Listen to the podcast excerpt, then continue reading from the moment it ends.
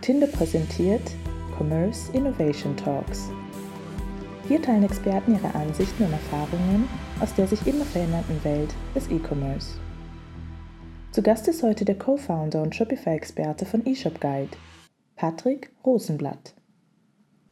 Ja, herzlich willkommen. Mein Name ist Boris Küstic von Actindo und ich freue mich heute sehr, Patrick äh, von eShop Guide als äh, Gast begrüßen zu dürfen. Danke, Boris. Und äh, ich würde auch gleich mal sagen zum Start, dass du dich einfach auch mal kurz äh, vorstellst, deine Gerne. Person und ähm, eure Agentur. Gerne. Patrick Rosenblatt ist mein Name ähm, von der Agentur eShop Guide. Wir ähm, sind seit 2016, Anfang 2016 am Markt, machen seitdem eigentlich nur Projekte um und mit Shopify. Ähm, ist spannend, als wir in 2016 angefangen haben, noch ein echtes Nischenthema. Inzwischen, ich sag mal, in der Mitte der Gesellschaft angekommen, wenn man so möchte. Ähm, sind knapp über 20 Leute in Bochum, Berlin und Hannover verteilt und ähm, freuen uns immer über äh, neue Projekte, spannende Themen, die vor allen Dingen, ich sag mal, den deutschsprachigen Markt, Deutschland, Österreich, Schweiz und Shopify betreffen. Da kennen wir uns gut aus. Super. Ähm, da würde ich auch gerne gleich ins Thema einsteigen. Ähm, Headless Commerce ist ja gerade sehr hip, sehr trendy, in äh, aller Munde. Wie siehst du das ganze Thema gerade im Kontext äh, Shopify? Ja, es gab da vor kurzem einen witzigen Tweet von, von Tobi Lüttke zu, ähm, dem äh, Gründer von Shopify, auch Deutscher, äh, der gesagt hat, dass es äh, relativ witzig ist, dass äh, 15 Jahre nach der Gründung von Shopify plötzlich dieses Thema Headless Commerce in, in aller Munde ist. Äh, Shopify war im Prinzip von Anfang an so ein bisschen darauf eingestellt. Ähm, vielleicht kurz zu der Definition aus unserer Sicht, äh, ne, da kann ja jeder auch was Eigenes reininterpretieren. So ganz in simpelsten, ähm, in der simpelsten Art und Weise bezeichnet, äh, bezeichnen wir Headless-Projekte als äh, Projekte, wo im Prinzip das Backend von dem Frontend getrennt ist. Ähm, das Backend und das Frontend über eine API miteinander kommunizieren, Produktdaten hin und her schicken, andere Inhalte, Auftragsdaten und so weiter und so fort. Und ähm, genau, mit Shopify durch die, ich sag mal, große Integrierfähigkeit, durch die APIs, die da zur Verfügung stehen, auch sehr ähm, performance-orientierte APIs, die sehr viel abwickeln können, ähm, war das eigentlich von Anfang an möglich und ähm, dadurch, dass es immer mehr Positivbeispiele gibt ähm, mit fertigen Bausteinen, die halt so einen Headless-Ansatz ermöglichen, Shopify oder auch andere E-Commerce-Systeme plus X, also meistens ein ERP-Warenwirtschaftssystem noch involviert und gegebenenfalls sogar auch ein noch ein externes ähm, Content-Management-System, wenn es das nicht Shopify selber macht und halt im Prinzip diese Bausteine miteinander zu kombinieren. Ähm, ja, das wird, ist jetzt seit ein, zwei Jahren doch, hat das großes Momentum als Marketing-Terminus, Mhm. sagen wir mal so. Und ähm, ja, mehr und mehr auch größere Unternehmen entdecken das für sich. Das ist ein gutes Stichwort, weil für mich ist äh, gerade Headless Commerce eigentlich so ein Thema, wo ich immer damit verbinde, eher äh, anspruchsvollere, größere Projekte, die auch von größeren Kunden ähm, gewählt werden, wo ich äh, auch vielleicht so an Player wie eine Commerce Tools oder eine Spryker Mhm. denke, weniger jetzt auf, auf, auf Shopify im ersten Mhm. Moment komme. Kannst du da ein bisschen drauf, drauf eingehen? Auf jeden Fall. Ähm, also es kommt natürlich immer auf den Ansatz an, den man äh, fahren möchte. Das äh, Schöne an Shopify im Kern ist sozusagen, du hast eine sehr mächtige, ich sag mal, Checkout-Funktionalität, die auch äh, die eine Million Orders am Tag, wenn du halt äh, Gas geben willst, an Black Friday abwickeln kann. Ähm, das ist nicht selbstverständlich, da, dass die, die Spitzen abge, abgegrast werden können. Ähm, und ich sag mal, mit dem Aufkommen von spezialisierten Tools äh, für die ganzen anderen Punkte in der Wertschöpfungskette, wie gesagt, Warenwirtschaft, ähm, Content Management, Abonnements, Affiliate-Systeme, Konfiguratoren, was auch immer, ähm, sodass, ich sag mal, mehr und mehr Funktionalitäten sich auf mehrere Bausteine verteilen, ist halt sowas wie Shopify, was halt von Anfang an auf Integrierfähigkeit gesetzt hat, natürlich eine interessante Lösung. Ähm, als einzelnes Unternehmen bindest du dich nicht unbedingt so sehr an, ähm, an eine große Lösung, sondern kannst das wirklich auch ausprobieren. Äh, die Reise oft, die wir mit größeren Unternehmen dort haben in Shopify, ist, die wollen es als MVP ausprobieren. Ähm, dann wird es fast zwangsläufig, also zum Beispiel für eine bestimmte Marke oder einen bestimmten Mhm. Landesshop, dann wird es zwangsläufig eigentlich ein Headless-Projekt, weil es gibt schon ein PIM, also ein Product Information Management System, ähm, ein ERP, ähm, Warenwirtschaftssysteme, Vendoren, das muss halt angeschlossen werden. Die werden nicht äh, für einen Landesshop ihre gesamte IT-Infrastruktur umkrempeln. Und ähm, genau, dann wird es zwangsläufig zu so einem Projekt. Und das Schöne ist, wenn du einmal die Integration gebaut hast zwischen Shopify und deinen Systemen, kannst du die natürlich relativ einfach replizieren, weil äh, Shopify ist Shopify. Also da gibt es dann keine große Versionierung, die jetzt irgendwie offensichtlich wäre. Mhm. Ähm, und äh, diesen, diesen positiven Aspekt und auch dadurch, dass wir in den Projektzyklen eher über Wochen als über Monate sprechen, ne, auch das, das und ähm, die, ich sag mal, Aufwände, die dort gefahren werden, auch deutlich eingeschränkter sind als zum Beispiel bei den Systemen, die du gerade genannt hast. Das finden die äh, IT-Verantwortlichen, sagen wir, oder auch die äh, Chief Financial Officers immer sehr, sehr interessant. Und ähm, wenn man dann auch noch, ich sag mal, Erfolg hat mit seinem MVP oder mit dem Plan, den man dann dort hatte mit Shopify, ähm, hört man dann eigentlich nicht mehr auf und, und zieht dann mehr und mehr nach. Was einen Witz, den witzigen Effekt hat, dass auch, ich sag mal, in ähm, konservativeren Unternehmen, gerade wenn man jetzt Richtung B2B denkt, deutscher Mittelstand, ähm, die Online-Shop-Funktionalität nicht mehr als Problemquelle oder Kostenfaktor wahrgenommen wird, sondern tatsächlich als Verkaufsopportunität, die, ähm, die eine Zukunft haben kann, äh, ohne dass man ähm, direkt hohe sechsstellige Beträge für eine Hypothese sozusagen ausgeben muss.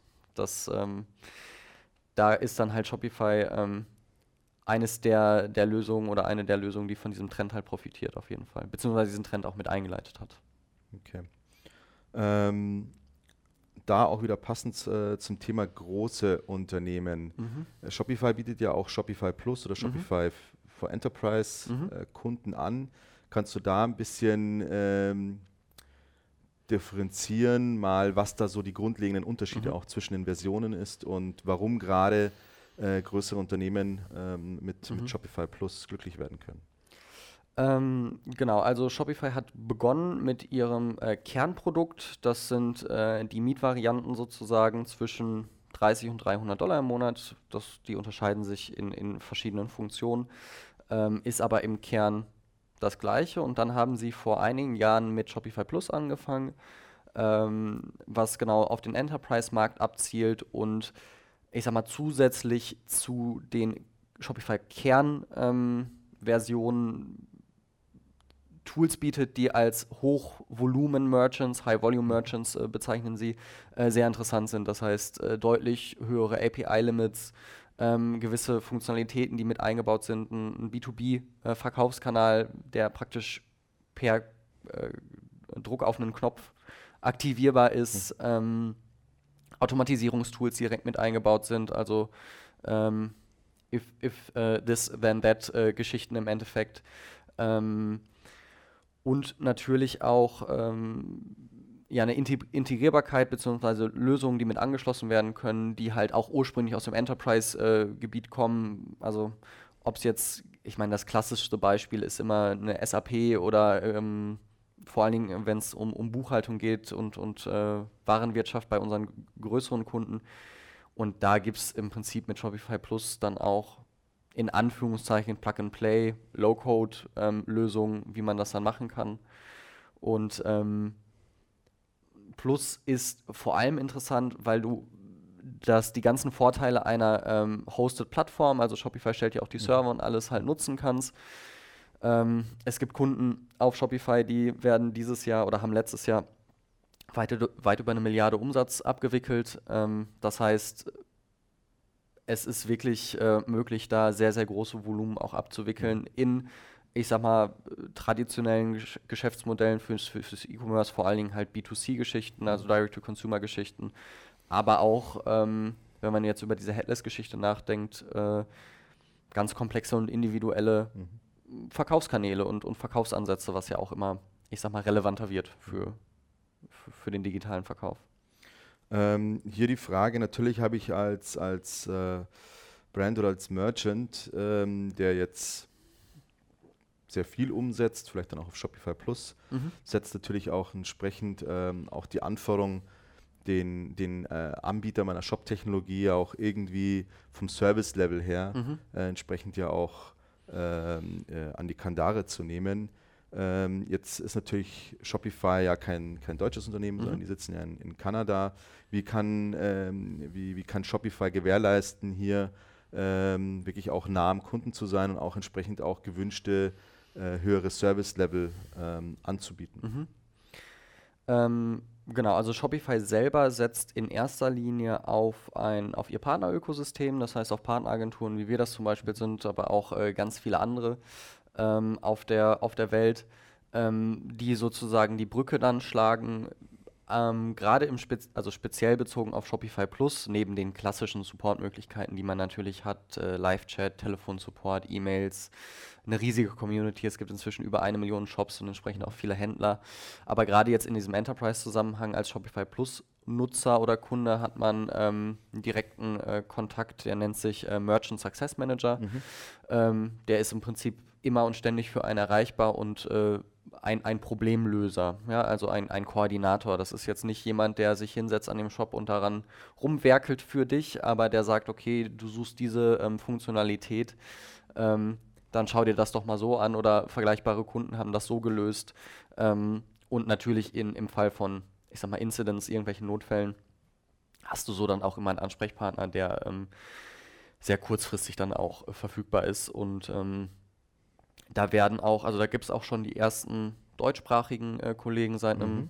seit einer Weile und auch das Thema wird halt mehr und mehr ausgerollt, äh, weil natürlich gerade, ich sag mal jetzt in der Fläche hier in Deutschland äh, gerne auch auf Deutsch kommuniziert wird und ähm, das erkennt Shopify auch an und nimmt da, ja, kommt auch nicht am Fachkräftemangel vorbei, wie, wie jedes andere Unternehmen, aber die sind da kräftig am, am Einstellen und das merken wir auch schon. Da gibt es jetzt inzwischen viele Kollegen auch, die, die der deutschen Sprache mächtig sind und dann auch den deutschen Kunden oder deutschsprachigen Kunden sehr äh, kurzfristig und kulturell passend auch, auch helfen können. Okay. Ähm, dazu eine Frage. Äh, du meintest gerade das Thema ähm, ja, deutschsprachig, äh, Lokalisierung. Mhm. Ähm, wie ist hier Shopify deiner Meinung nach aufgestellt? Also gerade die komplexen Mhm. ähm, steuerlichen, steuerlichen Themen, äh, rechtliche Anforderungen, EU-Regelungen. Äh, da gibt es ja. echt einen äh, Wust, äh, ob es jetzt irgendwie im, im, ähm, im äh, Lebensmittelhandel ist, äh, welches sehr reglementiert ist. Äh, wie kann man hier ähm, seitens Shopify sagen, Mhm. okay, da ist man safe? Ähm, Shopify hat vor, ich sag mal, zwei Jahren, ne, inzwischen drei Jahren formal ihre Internationalisierungsstrategie ausgerufen, wenn man so möchte.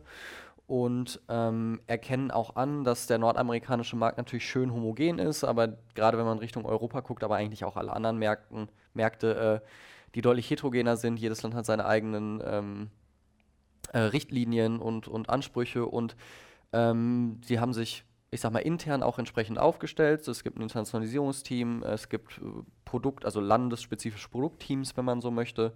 Und ähm, die schöne Situation, die wir hier in Deutschland haben, ist, Shopify hat in dem Zuge ähm, vier oder fünf äh, Kern- oder Fokusmärkte, wie sie es nennen, ausgerufen. Äh, Japan, Singapur, ähm, Deutschland und Frankreich. Äh, und die Argumentation ist, wenn wir Deutschland und Frankreich äh, adressieren können, die in der, also im, im, im, im Großen und Ganzen gesprochen schon am komplexesten sind, was die Ansprüche angeht, ob es jetzt Steuerrecht, Datenschutzrecht äh, äh, ist. Wenn wir das adressieren können, dann kriegen wir auch den Rest hin und das machen sie jetzt seit, seit zwei Jahren. Ähm, und das sieht man auch, also es hat dann relativ schnell, wurden sie dann zum Beispiel als rechtssicher zertifiziert vom Händlerbund, ähm, jetzt sind aber auch andere prüfende äh, Organisationen dort nachgezogen, ähm, Trusted Shops, IT-Rechtskanzlei. Ähm, wir haben Integration zu, äh, ich sag mal, deutschen Buchhaltungstools. Ähm, das heißt, da passiert jede Menge, Produktlücken werden aktiv geschlossen, Grundpreise, Opt-in, das sind alles Sachen, die in den letzten Jahren und Monaten dann halt nachträglich, wenn man so möchte, rausgekommen sind. Ähm, ein, ein Impressum zu haben. Ja, das ist auch nicht unbedingt was, was äh, man in den internationalen Märkten braucht.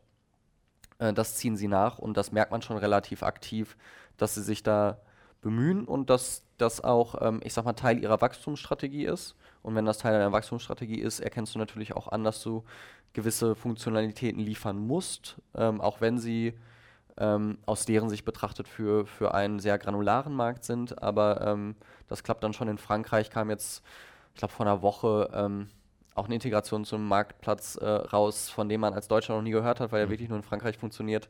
Ähm, und in, in Deutschland genau ist halt dieses Grundpreisbeispiel, was jetzt, ich sag mal, vor einem halben Jahr rausgekommen ist, weil die Community halt darauf hingewirkt hat und gesagt hat, okay, ihr wollt jetzt hier auch an den deutschsprachigen Markt halt euch richten, dann müsst ihr mal ein paar Sachen nachziehen und ähm, das machen sie sehr aktiv und es werden Produktlücken äh, ständig weiter Produktlücken geschlossen, ähm, weil es ist ja nicht statisch. Ne? Es kommt ja jeden Monat äh, kommt gefühlt eine neue Richtlinie raus, sei es in den äh, Kassensystemen oder Datenschutz oder was auch immer. Und da musst du halt am Ball bleiben und da Shopify eindeutig committed, das merkt man schon. Man muss sich nur den Investoren-Calls anhören, das ist ja ein börsengelistetes Unternehmen. Da wird immer sehr lang und breit über die Internationalisierungsstrategie mhm. auch geredet. Also das, das werden sie jetzt nicht äh, mittelfristig fallen lassen. Das ist ein ganz, ganz wichtiger Teil und das freut uns natürlich jetzt hier auch in den Märkten. Schön.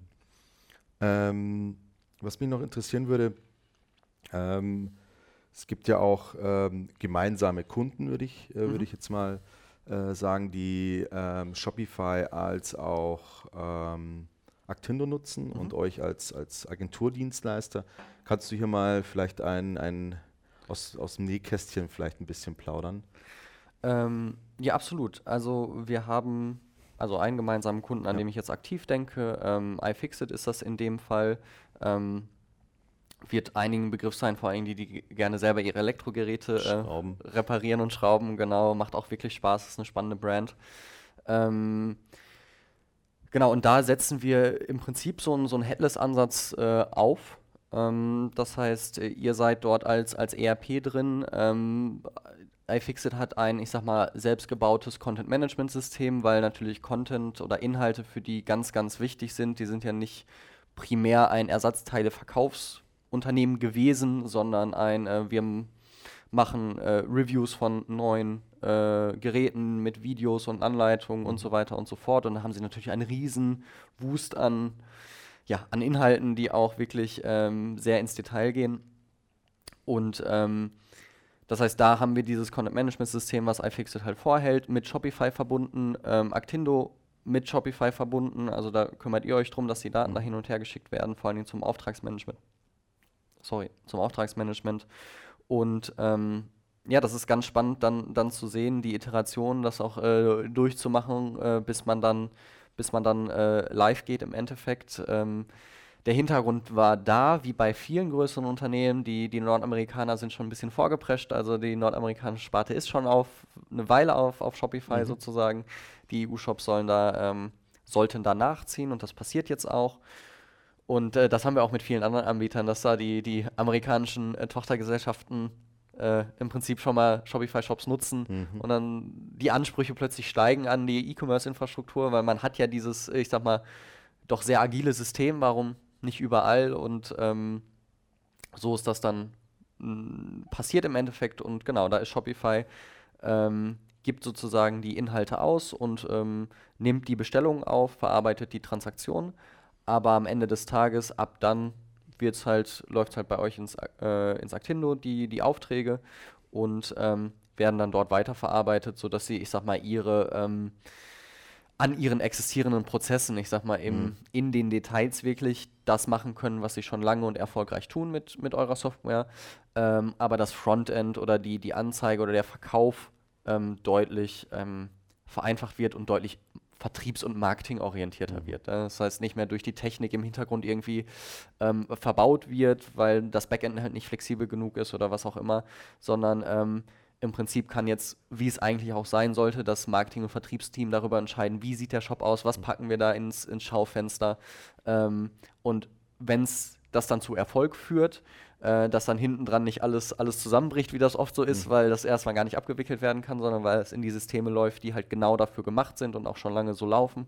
Und äh, im Prinzip diese Skalierung, die halt im, im Frontend sozusagen Marketing, Vertrieb anfängt, dann auch mit ins Backend, also in der Auftragsverarbeitung, mhm. getragen werden kann.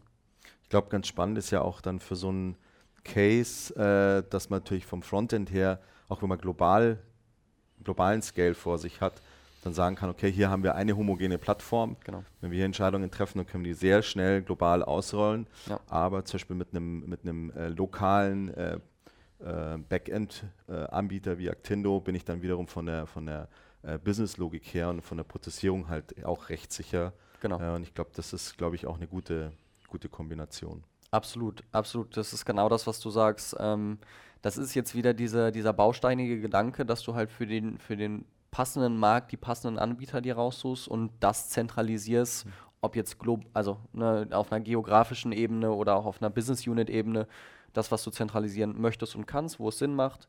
Zum Beispiel halt bei der, beim Shop-Design, ähm, man muss keine vier verschiedenen Templates haben, dann hast du ein Template, egal für welches Land. Die Inhalte sind natürlich gegebenenfalls komplett unterschiedlich. Ähm, die angeschlossenen ähm, Dienstleistungen wie äh, Payments oder Versand kann ganz lokalisiert werden und natürlich dann auch die Abwicklung passend für das jeweilige Land. Gerade halt buchhalterische Themen ist dann natürlich immer, immer ein mhm. großes Thema. Ähm, ist ja nicht nur Rechnungen schreiben und verarbeiten, sondern auch Inventur machen ähm, und, und, und. Und äh, genau, das ist ja wirklich ein, ein, sehr positives Beispiel dafür und auch ein sehr, ähm, ich sag mal, aus unserer Sicht ein sehr spannender äh, Kunde, weil die sind natürlich ähm, kommen sowieso aus der Technikwelt, Technikecke, mhm. sind, sind neugierig und aufgeschlossen und ähm, wenn man so dieses Bastlergehen auch hat, ähm, ist das oft auch für die schnell nachvollziehbar, wie dieses Setup jetzt funktioniert und ähm, was die Vorteile im Endeffekt dieser, dieser Kombinationen sind. Okay, danke. Ich glaube, das waren ganz, äh, ein paar ganz spannende Insights. Ähm, du meintest vorhin, ähm, gerade auch zur Shopify-Plattform, das Thema Headless, mhm. ähm, Low-Code. Mhm. Ähm, kannst du da ein bisschen ähm, uns ein bisschen abholen, welche Idee steckt denn dahinter? Ja. Ähm, für mich ist das natürlich auch immer ein bisschen äh, spannend. Kundenanforderungen aus den Marketing, Vertriebsabteilungen äh, kommen immer schneller, werden immer komplexer. Ja. Und wir merken es auch gerade, dass oft die, die ähm, derzeitige IT da einfach nicht die passenden Antworten hat. Ja. Äh, wir haben das oft natürlich gerade mit, mit monolithischen Systemen, dass ich irgendwie eine SAP habe, ähm, und mir hier einfach die, allein die, die Basisdaten gar nicht zur Verfügung gestellt werden, ähm, um hier entsprechend ähm, agil zu agieren. Da wiederum Agilität äh, in vielen Unternehmen oder in vielen Projekten, das klassische Wasserfallmodell, äh, was noch im, zum, zum Einsatz kommt, aber hier auch der Schwenk, man sieht es auch zum Beispiel bei, bei Spryker, die ja auch sehr äh, stark auch diesen MVP-Charakter ja auch äh, ähm, forcieren, kannst du hier mal zum Thema äh, Low-Code-Plattform die, die, die Idee, die Vorteile, mhm. Pros, Cons so ein bisschen mal Auf jeden Fall. darstellen. Ähm, Low-Code auch wieder kurz zur Definition, weil da gibt's, ist ja kein naturwissenschaftlicher Begriff, wie wir den verstehen, ist im Endeffekt zu sagen, ich äh, baue mir IT-Infrastrukturen auf, die ähm, mit wenig beziehungsweise wenig komplexen oder gegebenenfalls sogar gar keinen individuellen Code-Anpassungen egal ob jetzt Frontend oder Backend, klarkommen. Das heißt, ich benutze bestehende Bausteine, dass die miteinander kommunizieren und im Idealfall, ohne dass ich dort äh, komplexe eigene Eingriffe vollziehe. Ähm, genau. Der Vorteil liegt natürlich erstmal auf der Hand, geringere Komplexität, ähm, größere, birgt größere Agilität, ähm, ganz, also etwas, was man so erst um die Ecke sozusagen herausfindet, ist, wenn ich vor allen Dingen einfachere ähm, Code-Anpassungen nur vornehmen muss, sei es jetzt irgendwelche Designsachen im Frontend, kann ich natürlich auch deutlich ähm, juniorige äh, Ressourcen dort draufsetzen. Äh, Fachkräftemangel langt äh, Deutschland. Es, ähm, ihr werdet es auch wissen, mhm. jeder, der einen sehr ähm, erfahrenen Entwickler einstellen möchte, der weiß Bescheid, ähm, wie herausfordernd das sein kann.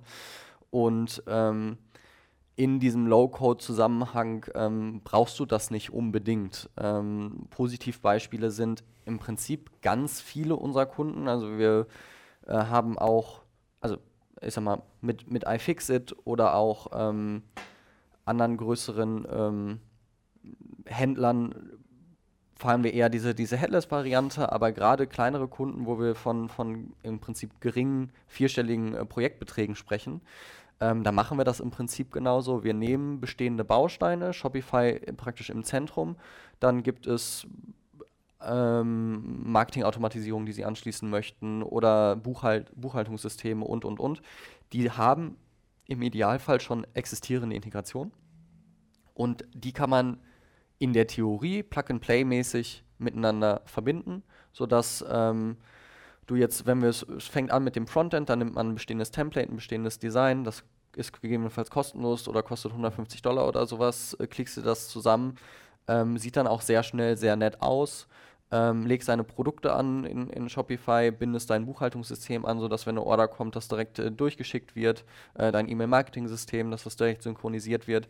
Und dann hast du einen sehr professionell wirkenden, aber auch sehr professionell funktionierenden Shop durch ähm, ja, bestehende Bausteine, ohne eine Zeile Code angefasst zu haben. Mhm. Ähm, das ist vor allen Dingen für, ich sag mal, der, die Realität vieler Händler ist, sie sind, kommen oft aus dem Design oder aus dem Vertrieb oder Marketing und nicht aus der IT-Ecke.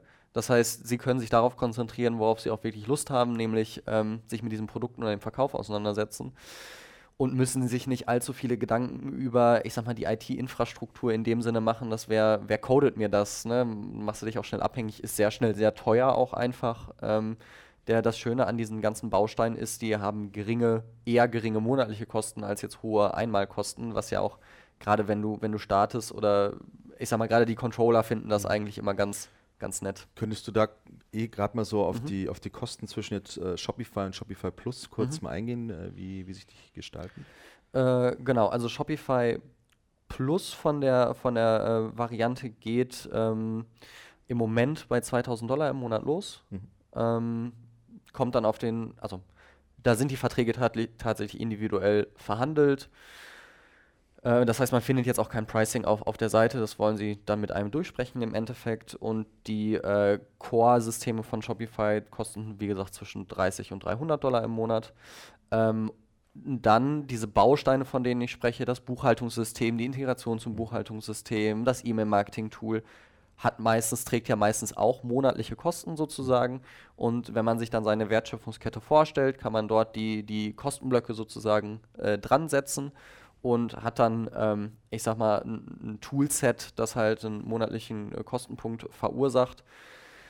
Ähm, wichtig ist, also das ist dann immer unser Ansatz, wenn ich jetzt ein weiteres System anbinden möchte und das weiß 20 oder 50 Dollar oder wie auch immer im Monat kostet, ähm, dann muss das natürlich auch diesen Mehrwert generieren, entweder durch Einsparungen in, in der Prozesslandschaft, also Automatisierung oder durch mehr Umsatz. Ähm, und das kann man eigentlich sehr schön ähm, dann abgleichen. Ähm, nichtsdestotrotz, wenn man natürlich alles Mögliche zusammenpacken will, ähm, ist man auch relativ schnell in einem relativ ähm, großen äh, Kostenapparat monatlich, ähm, den man aber ich sag mal, wenn man etwas Komplexes baut oder ho hohe Volumen fährt, unabhängig von System eigentlich immer aufbaut. Ähm, genau, und dann ist es schon auch unser Anliegen und auch eigentlich das von Shopify, ähm, die, das effizienteste Setup zu finden. Viele Fü Wege führen nach Rom. Es gibt manche, die, die sind kürzer und angenehmer und andere, die sind länger und unangenehmer. Muss man sich dann im Detail angucken, welche Kombinationen dieser Bausteine dann Sinn machen. Ähm, oder man erarbeitet sich das selber, indem man zum Beispiel, äh, das ist auch das Schöne an, an dieser Low-Code-Sache, es gibt diese riesigen Communities, Shopify hat inzwischen über eine Million äh, Shops und äh, da es gibt wenig Probleme, die es zum ersten Mal mhm. gibt. Äh, da fragt man einfach mal nach und dann kriegt man auch pragmatisch Antworten von äh, vor allen Dingen auch von anderen Händlern, nicht nur von Experten, die ja im Zweifel auch noch was verkaufen wollen, sondern einfach so aus dem echten Leben. Ähm, und dann die, kann man da sich auch eine Einschätzung treffen, okay, wird sich das jetzt für mich lohnen, das jetzt schon zu tun oder vielleicht erst später. Äh, Patrick, äh, kommen wir doch mal auf, auf äh, einen Ausblick äh, auf, auf das aktuelle Jahr, was sich hier tun wird, mhm. Ähm, was vielleicht auch spannend sein könnte für, für Marketing oder, oder Vertriebsverantwortliche. Was wird sich hier im Bereich E-Commerce und, und Shopify tun? Ähm, das ist immer eine, eine große und interessante Fragestellung. Äh, die Glaskugel. Die Glaskugel. Ähm, ich sag mal, in dem Zuge mag ich es immer zu erwähnen, ähm, Visionen sind richtig schön und cool. Wir erschließen aber, ich sag mal, die größten Werte immer noch eigentlich, indem wir ähm, vermeintliche Selbstverständlichkeiten mit unseren Kunden machen. Ähm, einfach einen schnellen Shop zu haben, ähm, der wirklich performant ist und von der UX gut ist. Ähm, das sei mal der Disclaimer jetzt kurz am mhm. Anfang. Mhm, okay. In die Zukunft guckend ähm, gibt es natürlich viele Sachen, die wir uns gerade angucken. Was wir, was wir vermehrt sehen, ist, ähm, dass Abo-Modelle immer mehr eine Rolle spielen, ähm, sei es jetzt, also auch für physische Produkte im Endeffekt, äh, der heilige Gral des E-Commerce ist Customer Lifetime Value. Mhm. Ähm, und da sind Abo-Modelle natürlich die beste Art und Weise, das ähm, äh, hinzubekommen. Die, der Verkauf ist deutlich herausfordernder, aber die, weil die Kommunikation wichtig ist. Aber das ist ein Thema, was immer mehr aufkommt, auch als Geschäftsmodell. Ähm, in der Marketingrichtung äh, sehen wir, dass das Thema Storytelling, Content Marketing deutlich, ich meine, das, was wir jetzt hier gerade machen, ähm, ihr investiert eure Ressourcen jetzt in wertvolle Inhalte, die eure, eure Audiences interessieren, so machen wir das auch. Ähm, die neben, ich sag mal, bezahlten Marketing, anderen Marketingkanälen auch existieren. Und das ist auch wieder was, du möchtest dein, dein Audience an dich binden, ähm, und halt auch diesen Customer Lifetime Value erzeugen und auch dafür sorgen, dass jemand anderes, der, der nachkommt, das gleiche macht, nur ein bisschen günstiger, nicht äh, die plötzlich die, die Leute abgraben äh, kann. Das sehen wir, dass da auch äh, jetzt auch aus der SEO-Ecke sozusagen viel mehr über Inhalt als über Technik nachgedacht wird, beziehungsweise die Inhalte auch wirklich mehr und mehr ein großes Thema spielen. Ähm, Vielleicht von der technischen Ecke auch wieder nochmal auf diese Performance äh, zu kommen, wirklich eine performante Seite zu haben, die super schnell ist. Ähm, Stichwort sind da AMPs, also Accelerated Mobile Pages. Ähm, das sind im Prinzip ähm, Seiten, die äh, du, du klickst auf ein Google-Suchergebnis und kommst gar nicht auf, auf die Page, sondern es wird halt von Google auch wirklich direkt ausgegeben, ist dafür aber super schnell im E-Commerce. Es zählt jede Millisekunde im Endeffekt, äh, zahlt auf die Conversion ein. Äh, wenn man über größere Ges Geschichten nachdenkt, ähm, sind das äh, Progressive Web Apps, die man dort äh, sich anlegen könnte und würde. Ähm, in dem Zuge auch dieses, diese ganze Thematik Omnichannel, Multichannel ist seit ja schon Jahren eigentlich ein Thema und wird immer mehr ein Thema auch, dass ich nicht nur auf einem Kanal verkaufe, sondern auf ganz vielen. Es wird immer einfacher, auch als kleiner Händler. Ähm, es kommen ständig neue Kanäle dazu, seien es neue Marktplätze, Nischenmarktplätze, neue, ich sag mal, ähm, Interaktionsmöglichkeiten. Das Voice ist gerade halt ein Riesenthema und äh, man erwartet, dass sich das mehr und mehr ausbaut. Das sind auf jeden Fall die Sachen, auf die man achten sollte, auf den Kanälen verfügbar sein, wo, wo dein Kunde halt ist. Das ist ein Thema, was sich noch mehr äh, ausbaut. Ähm, und diese ganze Idee des ähm, personalisierten Einkaufens. Ne? Dass wenn du jetzt auf die, die Seite kommst, siehst du gegebenenfalls ähm, einen anderen Inhalt, als wenn äh, ja, die Dame des, des Hauses oder auch die, die Kinder des Hauses auf die Seite kommen, weil jedem was anderes interessiert und wir natürlich ähm, im Idealfall äh, eine Historie deines äh, Surfverhaltens sozusagen haben und äh, dadurch gegebenenfalls eine AI weiß, dem spiele ich jetzt, wenn ich weiß, der fährt nächste Woche äh, nach Malle, dem zeige ich nochmal die, die Badeshorts im Endeffekt und dann ist die Wahrscheinlichkeit höher, dass das äh, passiert. Also das sind so die, die großen Trends und da des E-Commerce und da kann man sich darauf vertrauen, dass die dann auch mit Shopify äh, umsetzbar sind, weil die sind da, ähm, ich sag mal, das ist deren Anliegen, mhm. ähm, immer den, den neuen heißen Sch ähm, mit anbieten auch zu können. genau. Okay. Ähm, also da, da tun sich wirklich spannende, spannende Sachen.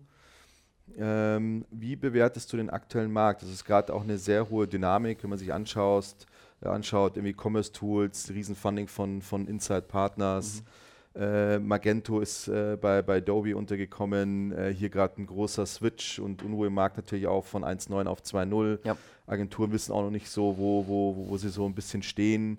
Shopware hat ja auch technologisch ja einen komplett neuen, neuen mhm. Ansatz. Also hier auch ein, äh, ein Cut, wo, wo ja gesagt wird, okay, äh, du musst äh, komplett deinen dein Shopware-Shop neu, neu erstellen. Oxid mhm. hat sich ja auch so ein B2B neu, neu erfunden. Ähm, wie, wie, siehst du hier den, den Markt, insbesondere wenn man sich vielleicht auch mal die Frage stellt, ähm, nehme ich jetzt einen, einen, äh, einen äh, praktisch ähm, äh, ja, einen deutschen Player oder, oder so einen, so einen ähm, ich würde mal sagen, jetzt im deutschen Markt etablierteren Player oder nehme ich jetzt ähm, so sozusagen den, den, ähm, den Rising Star äh, mhm. Äh, Shopify? Mhm. Ähm, ist eine interessante Fragestellung, da gibt es keine pauschalisierte Antwort. Man muss ganz ehrlich sein, wir machen äh, gerade bei größeren Kunden erstmal Workshops und wenn wir in den Anforderungen sehen, das passt einfach nicht zu Shopify, weil da die eine Million äh, Schrauben im Inventar haben und eine Million Kunden und jede Schraube und hat einen eigenen Pre Preis für jeden, jeden einzelnen Kunden. Äh, da gibt es dann halt einfach B2B-Ansätze, die dann sinnvoller sind. Oder ähm, wenn, ähm, ich sag mal, es ein großes Anliegen ist, äh, ein internes ähm, IT-Team auch beschäftigt zu wissen und die Serverinfrastruktur, die man sich aufgebaut hat, dann auch wirklich zu nutzen, dann muss man sich fragen, brauche ich dann eine, eine Hosted-Lösung wie zum Beispiel Shopify? Ähm, das heißt, die auf den ersten Blick macht es immer den Eindruck, als würden diese Systeme relativ parallel zueinander existieren. In den Details hat dann dort aber auch jedes seine Stärken und Schwächen äh, in, den, in den Nischen, sodass ähm, ich sag mal, probieren geht über Studieren, das finde ich immer wichtig, sich verschiedene Angebote einzuholen. Wir sind auf, auf Messen vertreten, äh, die allermeisten Tools bieten inzwischen auch relativ kurzfristig einrichtbare Demo-Umgebungen, ähm, um einfach mal ein Gefühl zu, dafür zu bekommen.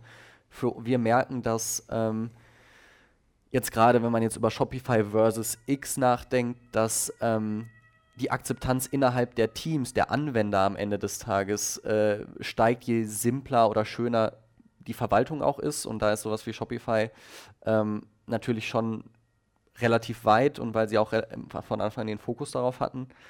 Ähm,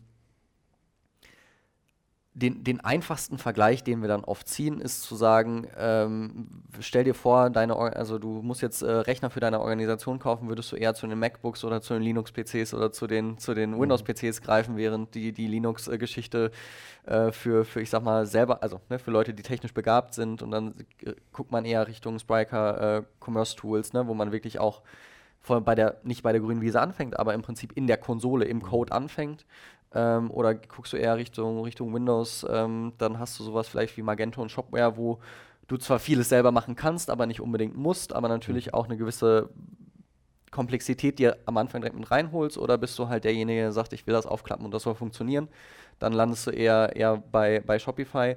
Ähm, das heißt, es kann eine kulturelle Sache sein, es kann eine technische ähm, Ansprüche sein, die da, die da Sinn machen. Wir merken natürlich, was, was Tesla für E-Autos ist, ist Shopify für E-Commerce-Tools. Es hat mhm. eine, ein riesiges Momentum. Die ganzen, ich sag mal, Vorbildmarken, ja, also die, die kommen zu uns und sagen, hey, guck mal, wie die das machen, so will ich das auch haben. Das ist ganz oft halt dann Shopify-Shop dahinter. Und wenn die das damit können, warum kann ich das dann nicht auch? Ähm, genau, und diese Dynamik im Markt, äh, die Update-Notwendigkeit bei den, ich sag mal, ähm, etablierteren Systemen wie jetzt ähm, Shopware oder auch bei Magento merken wir natürlich, wir machen im Moment sehr viele Migrationen.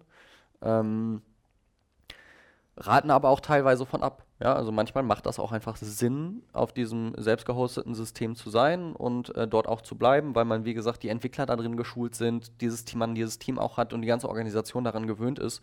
Und ähm, am Ende des Tages ist das ist die E-Commerce-Plattform auch nur ein Werkzeug. Ja, aber jemand muss dieses Werkzeug auch anwenden. Ähm, es bringt nichts, äh, jemandem, der mit einem bestimmten Werkzeug sehr gut ist, irgendwas anderes dahinzustellen und zu sagen, mach mal. Ähm, wir, unsere Idee ist dann auch immer, ich sag mal, die Stakeholder mit einzubinden, äh, User Stories im, im Hinterkopf zu haben und nicht einfach nur zu sagen, ja, äh, ist das jetzt besser für mich? Das, äh, die, die Fragen liegen im Detail, aber ähm, ja, es passiert viel.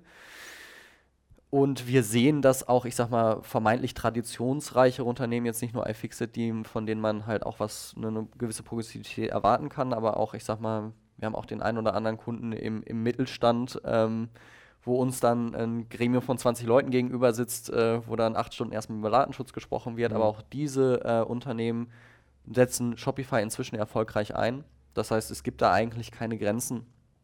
Und ähm, probieren geht über studieren. Sagen wir mal, sagen wir mal so. Mhm. Das ist halt das Schöne, auch im Prinzip, was ja auch Shopware macht und so ist, man kommt einfach kürzer und schneller ran und kann dann einfach gucken, kann das passen oder nicht, habe ich dafür ein gutes Gefühl oder nicht. Wie, wie, was bedeutet das auch kostentechnisch im Endeffekt? Okay. Ähm, abschließend ähm, würde mich noch interessieren, äh, so ein bisschen vielleicht auch ähm, jetzt den Sprung auf, auf Agenturseite mhm.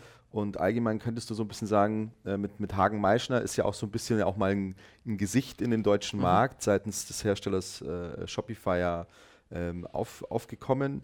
Ähm, wie fühlt ihr euch da auch jetzt als, als Agentur aktuell auch so, ähm, sozusagen aufgehoben, mhm. betreut äh, von, von Shopify.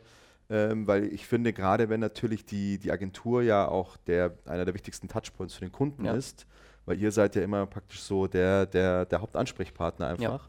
Ja. Ähm, äh, es ist ja auch, glaube ich, wichtig, dass man natürlich als, als, als Agentur ja auch einen sehr guten, einfachen Draht hat zum, mhm. äh, zum Hersteller. Könntest du da ein bisschen was dazu erzählen und vielleicht auch noch ähm, zwei, drei Sätze, wie, wie Shopify aktuell auch äh, von, vom, von der Personalstärke und von der Location her in Deutschland mhm. äh, aktuell aufgestellt ist? Ähm, eine sehr interessante Fragestellung und auch eine sehr gute Fragestellung. Als wir damals 2016 angefangen haben, da gab es für Europa einen Partnermanager und äh, das war eine, eine, spannende Zeit. Inzwischen, genau, gibt es ein ganzes Partnerteam nur für Deutschland, das auch immer weiter wächst. Ähm, also man fühlt sich gut betreut, man hat Ansprechpartner. Gerade was Vertrieb und Marketing angeht, mhm. ist halt die Verbindung mit Shopify extrem mächtig. Die geben hier Millionen für Marketing in den mhm. Markt aus, man hängt sich da dran, das macht natürlich viel Spaß. Ähm, man hat Ansprechpartner, die, die kann man fragen äh, in Richtung Schulung und äh, technologischem äh, Know-how. Das, das passt eigentlich ganz gut innerhalb des Unternehmens. Ähm, was natürlich schon auch der Fall ist, es ist ein modernes Software-as-a-Service-Unternehmen. Mhm. Das heißt, die arbeiten mit Feature-Requests in dem Sinne, die müssen hochgevotet werden, im Prinzip und so weiter. Das heißt, diese, diese Welt, ach, ich rufe mal kurz bei dem auf, auf dem C-Level an von äh, Commerce Tools und beschwere mich da mal, weil ich der größte Partner bin und dann machen die das schon. Das läuft so nicht. Mhm. Ähm, was für viele eine Herausforderung sein kann. Ich bin da ehrlich gesagt ein Fan von, ähm, weil ein einzelner Anbieter, also wir als Agentur, haben auch nur eine gewisse Nische oder eine gewisse, eine gewisse Sicht auf die Dinge und äh, jemand, der das äh, zentral macht und dann auch vernünftig und sinnvoll ausbaut und da eine klare Vision auch hat, das klappt mit Shopify ganz gut. Alles, was sie neu rausbringen, hat dann auch Hand und Fuß und funktioniert dann ganz gut. Ähm, man gibt aber natürlich eine gewisse, jetzt auch als, aus Agentursicht, eine gewisse, einen gewissen Zugriff auch, auch ab. Ähm, und das muss man einfach lernen, dass ähm, man mit seinen Kunden auch eine gewisse Kompromissfähigkeit gegebenenfalls findet, weil äh, manche Sachen dann nicht unbedingt sofort Sinn machen, die so zu tun. Ähm, allgemein macht es aber, wie gesagt, sehr, sehr viel Spaß. Seit 2016, seitdem wir damit angefangen haben, spreche ich auch mit anderen Agenturen. Die haben wir gerade im, im Vorgang ein bisschen besprochen, die das dann am Anfang noch sehr belächelt haben. Ach, Shopify ist doch nur was für kleine, ja, ja, ja. Und äh, ich sag mal, kriege im Moment einmal die Woche eine E-Mail ähm, von besagten äh, Personen, äh, Agenturen, die dann sagen, hey, ja, wir äh, gucken uns das gerade an, könnt ihr uns da ein bisschen unterstützen, ist für uns auch das erste Mal und ähm, also es ist auf jeden Fall jetzt auch in der Agenturwelt angekommen. Genau, es gibt Ansprechpartner. In, in Berlin ist, ist Shopify vertreten mit, ich weiß ehrlich gesagt nicht, wie viele es im Moment sind, sagen wir mal 50 Leute. Ähm, die planen aber, ich glaube, bis im Prinzip Hunderte dort einzustellen mhm. und das hört sich immer so ambitioniert an, aber die ziehen das halt auch durch. Die sind natürlich auch kapitalmäßig als börsennotiertes Unternehmen, Milliarden Dollar schwer, ähm, auch fähig, das, das zu tun, sich in Berlin Mitte dorthin zu setzen und sagen, wir stellen jetzt 500 Leute ein, mhm. Partnermanager, Ruby-Entwickler und, und, und. Das macht für, äh, also ich sag mal, ein Effekt dessen ist, wenn du jetzt äh, einen guten Shopify-Kenner in Deutschland suchst als Agentur, äh, musst du natürlich auch erstmal Shopify selber ausstechen. Mhm. Das, ist, das ist ganz spannend. Aber ähm, es ist schon so ein bisschen aus Agentursicht auf die Gefahr hin, jetzt viele äh, Marktbegleiter hier zu generieren, ist es immer noch eine gewisse Goldgräberstimmung. Mhm diese Ader wurde jetzt gerade gefunden. Es gibt viel mehr Nachfrage als Angebot, gerade was Dienstleistungen angeht. Und ich kann das nur jedem sehr warm ans Herz legen, sich das zumindest mal ins Offering anzugucken, ob das für einen Sinn machen würde, weil ganz oft für viele Anwendungsfälle agile Sachen, schnelle Sachen, kleine Sachen, ob das jetzt ein Konzernkunde ist oder nicht, wenn er jetzt einen malaiischen Shop haben will, dafür will er keine 100, 200, 300.000 Euro ausgeben ähm, sondern der, der will da einfach nur was hinstellen und da kann Shopify eine super Alternative sein. Und ja, mit dem Headless-Ansatz integriert es auch relativ schnell an bestehende Systeme. Und äh, wenn man dann da Fragen hat oder Weiterbildung hat, die Community ist ja nicht nur für Händler da, sondern auch für Partner. Also ich kann da aus erster Hand sprechen. Ähm, wir sind so mit unseren Marktbegleitern, wir tauschen uns ganz, ganz viel aus und das macht einfach Spaß. Super. Ja, vielen Dank. Ich glaube, das war jetzt nochmal eine, eine gute, gute Zusammenfassung aus äh, allen Blickrichtungen. Äh, Patrick, vielen, vielen Dank für deinen Besuch, äh, für deine Boris. offenen ähm, Antworten und spannenden Insights. Ich hoffe mal, es hat euch äh, gefallen äh, bei unserem ersten Tech- und, und Branchentag äh, Talk. Wir wollen das jetzt äh, eigentlich auch monatlich, dieses Format weiterführen. Eben wirklich no Bullshit, coole, coole Gäste, coole Infos und vielen Dank fürs Zuschauen.